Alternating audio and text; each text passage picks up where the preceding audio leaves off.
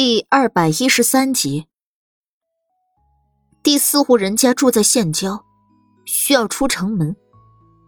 马车到的时候，受害者的相公正巧从外面回来吃午饭，见到苏黎几人，有些发怔。还是孟武作先出面说明了来意。庄稼汉连忙把门打开，小心翼翼的将几人迎了进去。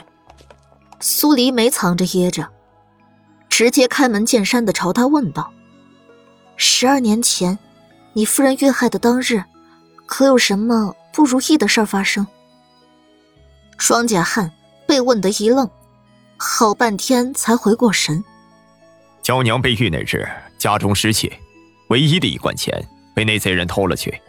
娇娘大概是觉得天都塌了下来，我百般的安慰她，也没能让她好受一些。”果然，苏黎心弦一紧，又是一个被一件小事儿压得失去了希望的女人。最后的两户人家，苏黎都一一去了。一个受害者在被害当日，被家婆指责了不能生儿子，净生些赔钱货；另一个受害者则是因为恶霸的调戏，丈夫无能，护不住自己。哭着跑了出去。在回县衙的马车上，苏黎捧着六本案卷册，盯着莫连锦。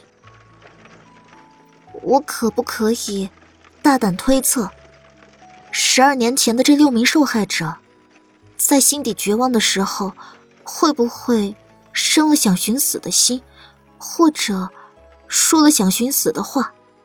嗯。莫连锦看着他。凝重的蹙眉。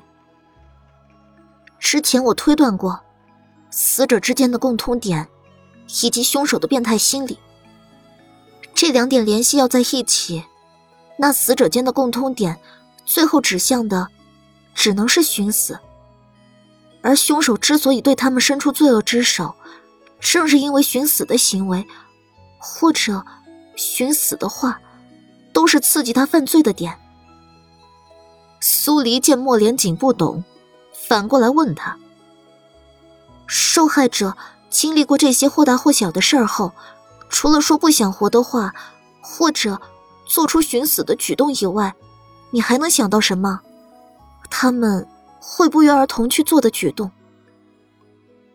莫连锦想了想，实在想不出还能有什么。他服气的敲了敲苏黎的头。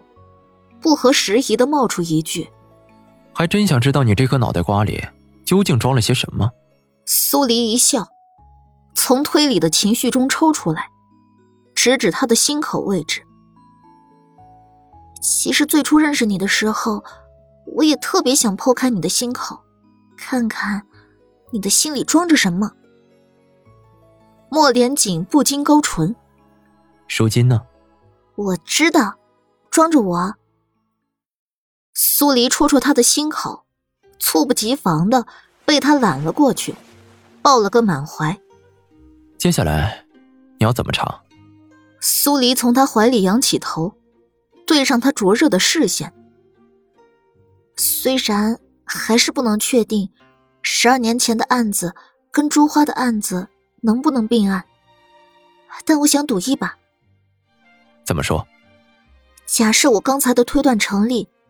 那我们逆向思维，凶手肯定遭遇过类似的事儿，才让他的心理造成了极大的伤害，所以，他才会在被死者刺激到后，行凶杀人。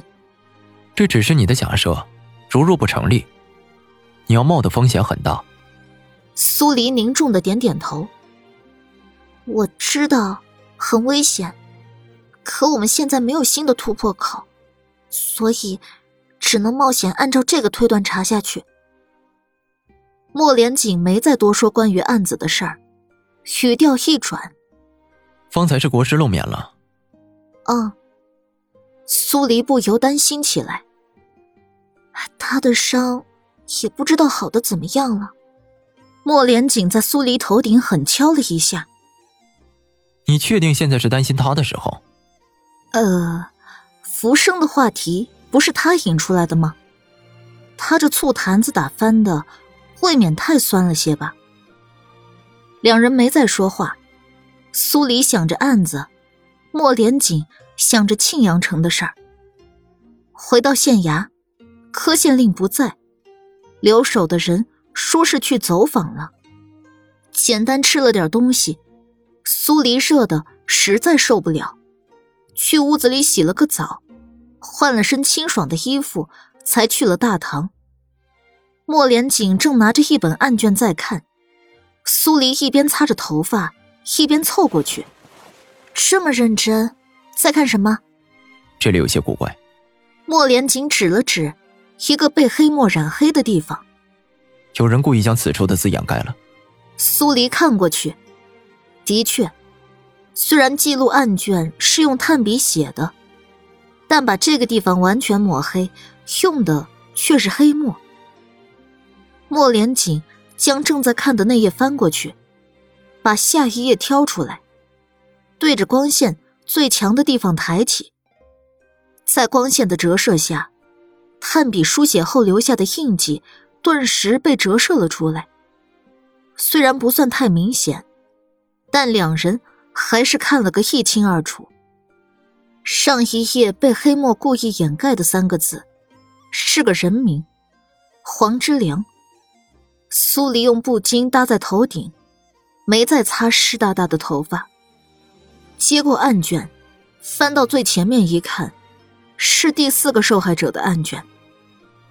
当时他看这本案卷的时候。还以为是有人不小心把黑墨滴在了上面，没想到竟然还藏着乾坤。如果不是莫连锦，他险些又要错过这个细节了。走，孟武做回义庄了，我们去义庄问问他。还没等苏黎说走就走，他搭在头顶的布巾被他双手拽住，强势的把他拉扯过来。坐在自己腿上，开始替他擦拭头发。心急吃不了热豆腐。苏黎想想，也是，耐下性子，仰着头，让他替自己擦头发。他的动作很轻，食指修长，一边擦还一边替他轻柔的按着。苏黎闭着眼享受，就算看不到他的样子，脑海里。也自动脑补了他擦头发的动作跟表情。越是舒服，就越是犯困。苏黎明明想着要赶快去义庄找孟武做，却迷迷糊糊的睡了过去。莫连锦为他把头发擦干，小心抱起他，进了卧房。这女人表面从来不会叫苦叫累，能撑得很。把她放下。替他盖上被子，想了想，还是出了卧房，替他去义庄走一趟。苏黎再醒来，已经是一个半时辰以后。他坐起来，脑子还没有完全清醒，不知道自己怎么的就到了卧房里来。房门推开，一身黑袍的莫连锦走了进来。苏黎这才想起来。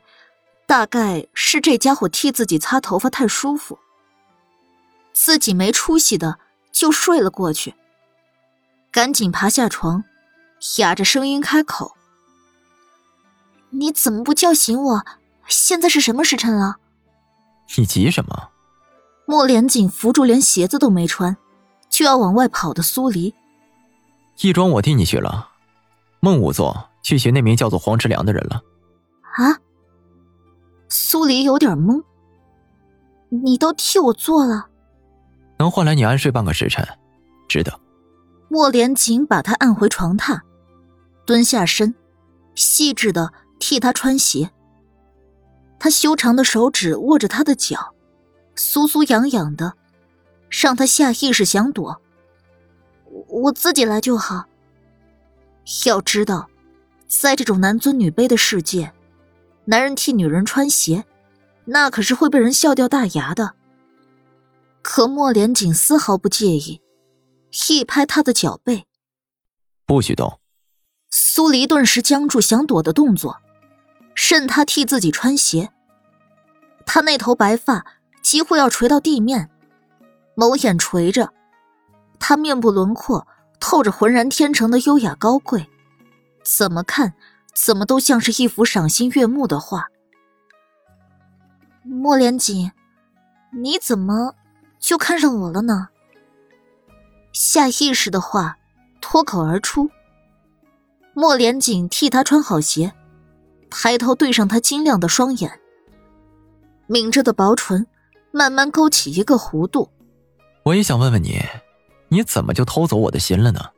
苏黎跟他大眼瞪小眼，最后扑哧一声，差点没笑岔气。恋爱果然能使人的智商降为零。